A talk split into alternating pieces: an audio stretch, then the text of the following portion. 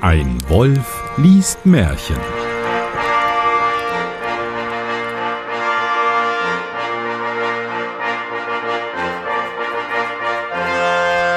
Hallo und herzlich willkommen zu einer weiteren Ausgabe von Ein Wolf liest Märchen. Mein Name ist Johannes Wolf und ich lese ein Märchen und damit ich das nicht alleine tun muss, habe ich heute einen ganz besonderen Gast bei mir und zwar den Martin Gisch. Hallo Martin.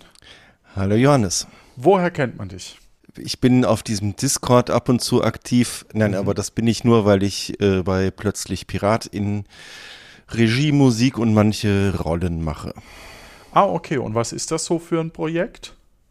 Das ist ein ganz spannender Podcast, wo sich Menschen einwählen, die einen Tag im Leben eines Piraten spielen und lustige Abenteuer erleben, wenn der Spielleiter sie lässt. Kennst du vielleicht auch.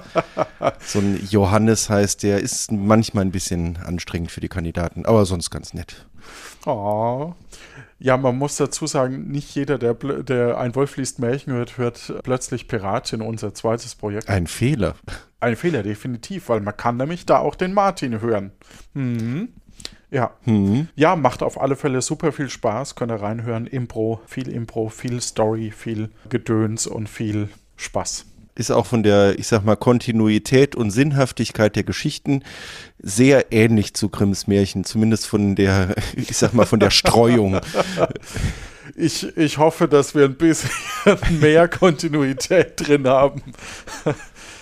Na gut, gucken wir mal. Ich lese heute das Märchen 171, der Zaunkönig. Was erwarten wir vom Zaunkönig? Ist es nicht ein Vogel? Mhm. mhm. Ich dachte, du antwortest länger. Ich habe kurz getrunken. Entschuldigung, ähm. ist es, ich war gerade irritiert darüber, dass ich es nicht mit Sicherheit sagen kann, aber ich, ich assoziiere gerade Vogel, also zumindest ja, ja, eher als Käsesorte. Also Vogel, Käse oder Wein, ja. Ja, ja, das ist ein Vogel. Ja, aber was könnte das, was könnte das so ein bisschen kleinbürgerlich vielleicht? So eine kleinbürgerliche Geschichte? Hm. Ja, Zäune, Zäune, Vorgärten. Ist es irgendwo auch ein König dabei? Ist es ein echter? Ist es nur der König seines Zauns?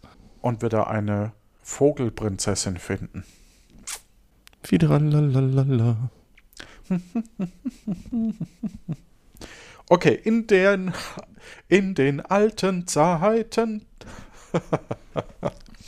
Okay, ich fange nochmal an. In den alten Zeiten, da hatte jeder Klang noch Sinn und Bedeutung. das wüsste ich aber. Wenn der Hammer des Schmieds ertönte, so rief er: Smeed me too, Smeed me too. Das ist ja Englisch. Ja. Schmied mich zurecht vielleicht? Smeed me too? Ah, Smeed me toe? Möglich, ja. Wenn der Hobel des Tischlers schnarrte, so sprach er: Dor heißt's. Dor, dor heißt. Okay. Oder einfach lautmalerisch. Schming, mi, tu. Dor heißt's.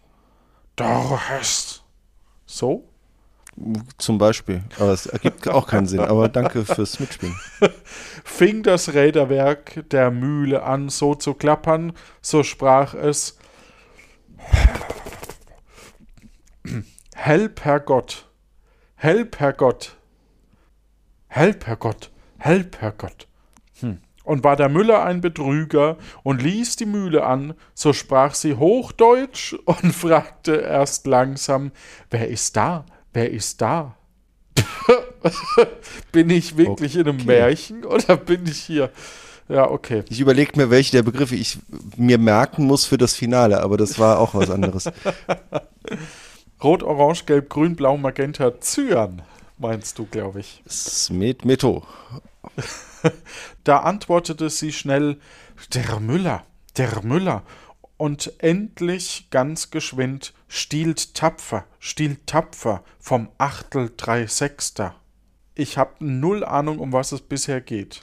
Also das mit der Mühle verstehe ich schon, wenn der Müller, Schu Müller schummelt und sozusagen kein Mehl oder was anderes drin ist, klingt die Mühle anders. Und das war schon die einzelnen Sätze lautmalerisch so eine leer laufende Mühle, wo am Schluss noch irgendwie der Schrot rausfliegt. Ah, okay. Aber ich hoffe, dass die Geschichte das überhaupt nochmal aufgreift und das jetzt nicht so ein Epilog war, der ganz anders weitergeht. Ja, aber es könnte auch, es geht ja immerhin um den Zaunkönig, es könnte auch der Epilog sein, um zu zeigen, da, so klingt es lautmalerisch, ihr dummes Volk. Hm. Zu dieser Zeit hatten auch die Vögel ihre eigene Sprache, die jedermann verstand.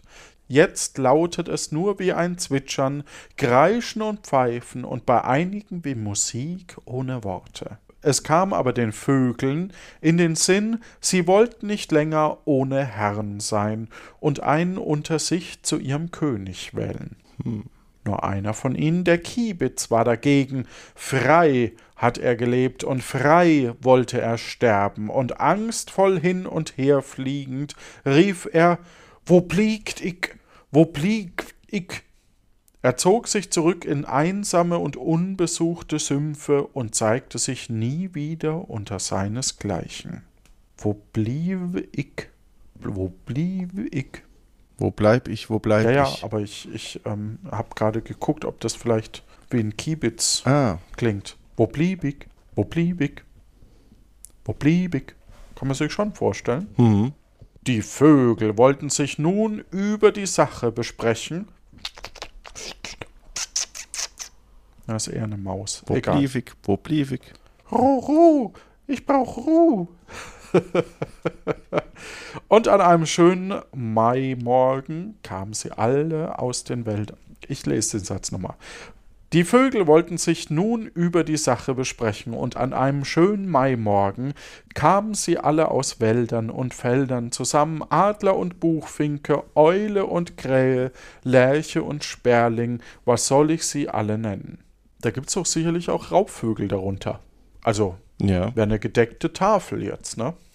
Das sollte auch der König so. So ein Bus hat, ist, also, aber, aber mach mal weiter. Selbst der Kuckuck kam und der Wiedehopf, sein Küster, der so hieß, wie er sich immer ein paar Tage früher hören lässt, auch ein ganz kleiner Vogel, der noch keinen Namen hatte, mischte sich unter die Schar. Ich habe eine Theorie. Du hast eine Theorie? Wow. Krass. Aber sie ist zu offensichtlich. Mach mal weiter. Das Huhn, das zufällig von der ganzen Sache nichts gehört hatte, verwunderte sich über die große Versammlung. Wat, wat, wat, wat ist denn dort to tun? Wat, wat, wat ist denn dort to dun? gackerte es, aber der Hahn beruhigte seine liebe Henne und sagte, Luterig lüt, Ruterli grüt, erzählte auch, was sie vorhatten.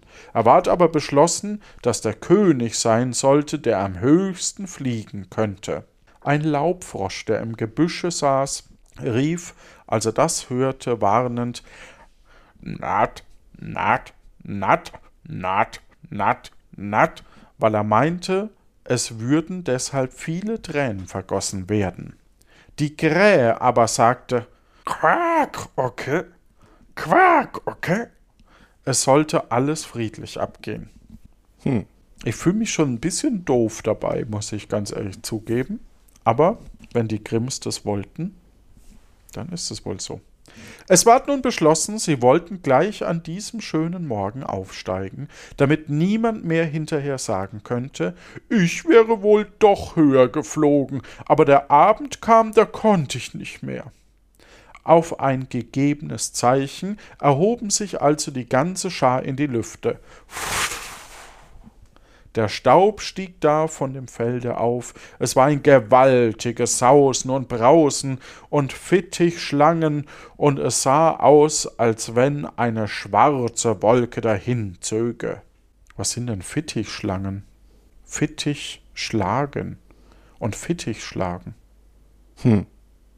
Fittiche sind doch auch irgendwelche Vögel. Du meinst du die Wellenfittige? Hm. Ich ziehe meine Aussage zurück. Food gefragt, Freund. Ja. Die kleineren Vögel aber blieben bald zurück und konnten nicht weiter und fielen wieder auf die Erde. Pff. Die größeren hielten's länger aus, aber keiner konnte es dem Adler gleich tun.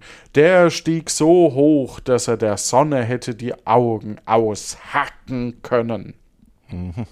Und als er sah, dass die anderen nicht zu ihm herauf konnten, so dachte er, was willst du noch höher fliegen? Du bist doch der König, und fing an, sich wieder herabzulassen.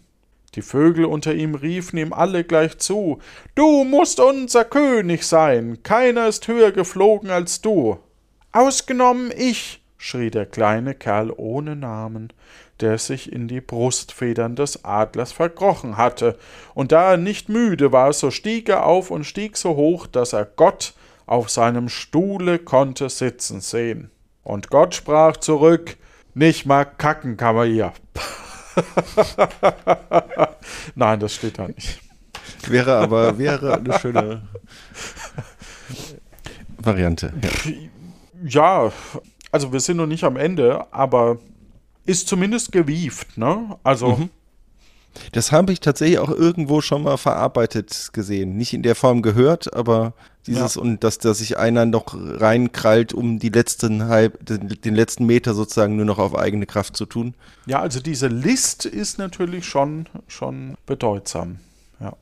Als er aber so weit gekommen war, legte er seine Flügel zusammen, sank herab und rief unten mit feiner, durchdringender Stimme König bin ich, König bin ich. Du, unser König? schrien die Vögel zornig. Durch Ränke und Listen hast du es dahin gebracht. Wie die sich wohl abgesprochen haben, dass sie das alle gleichzeitig sagen konnten. Hm. Sie machten eine andere Bedingung, der sollte ihr König sein, der am tiefsten in die Erde fallen könnte. Wie klatschten da die Gänse mit ihren breiten Brust wieder auf dem Land. Wie scharrte der Hahn schnell ein Loch. Die Ente kam am schlimmsten weg. Sie sprang in einen Graben, verrenkte sich aber die Beine und watschelte fort zum nahen Teich mit dem Ausruf Prachterwerk, Prachterwerk. Der Kleine ohne Namen aber suchte ein Mauseloch schlüpfte hinab und rief mit seiner feinen Stimme heraus König bin ich, König bin ich. Du, unser König? riefen die Vögel noch zorniger. Meinst du, deine Listen sollen gelten? Sie beschlossen, ihn in seinem Loch gefangen zu halten und auszuhungern. Die Eule ward als Wache davor gestellt, sie sollte den Schelm nicht herauslassen, so lieb ihr das Leben wäre. Aber als es Abend geworden war und die Vögel von der Anstrengung beim Fliegen große Müdigkeit empfanden, so gingen sie mit Weib und Kind zu Bett. Die Eule allein blieb bei dem Mauseloch stehen und blickte mit ihren großen Augen unverwandt hinein. Indessen war es. Steht das Huhu da? Nein. Okay. Aber es macht. Auf, ja, das war ja. auf jeden Fall muss es dahin. Ja, danke.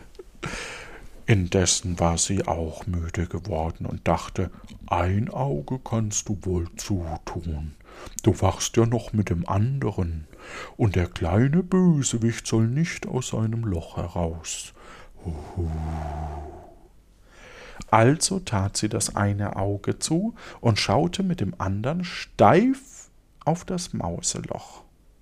Der kleine Kerl guckte mit dem Kopf heraus und wollte wegzwitschern, aber die Eule trat gleich davor und er zog seinen Kopf wieder zurück. Dann tat die Eule das eine Auge wieder auf und das andere zu und wollte so die ganze Nacht abwechseln. Aber als sie das eine Auge wieder zumachte, vergaß sie einfach das andere Auge aufzutun, und sobald die beiden Augen zu waren, schlief sie ein. Hm. Der Kleine merkte das bald und schlüpfte weg.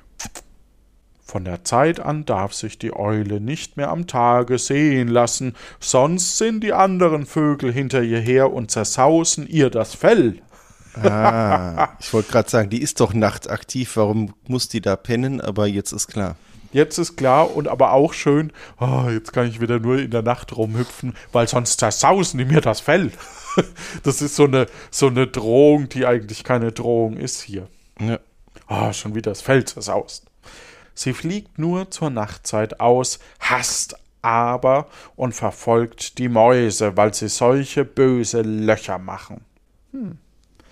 Auch der kleine Vogel lässt sich nicht gern sehen, weil er fürchtet, es ginge ihm an den Kragen, wenn er erwischt würde.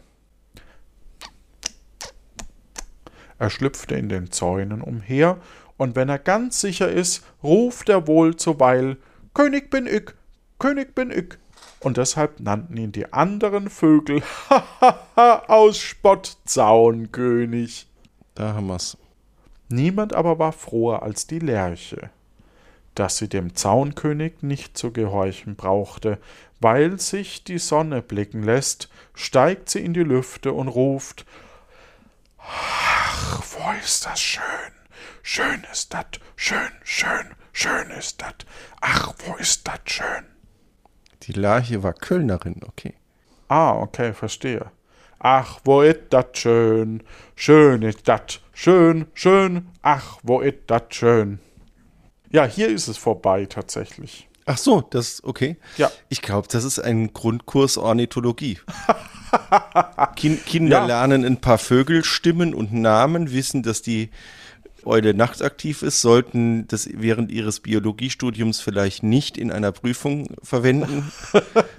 König bin ich, König bin ich.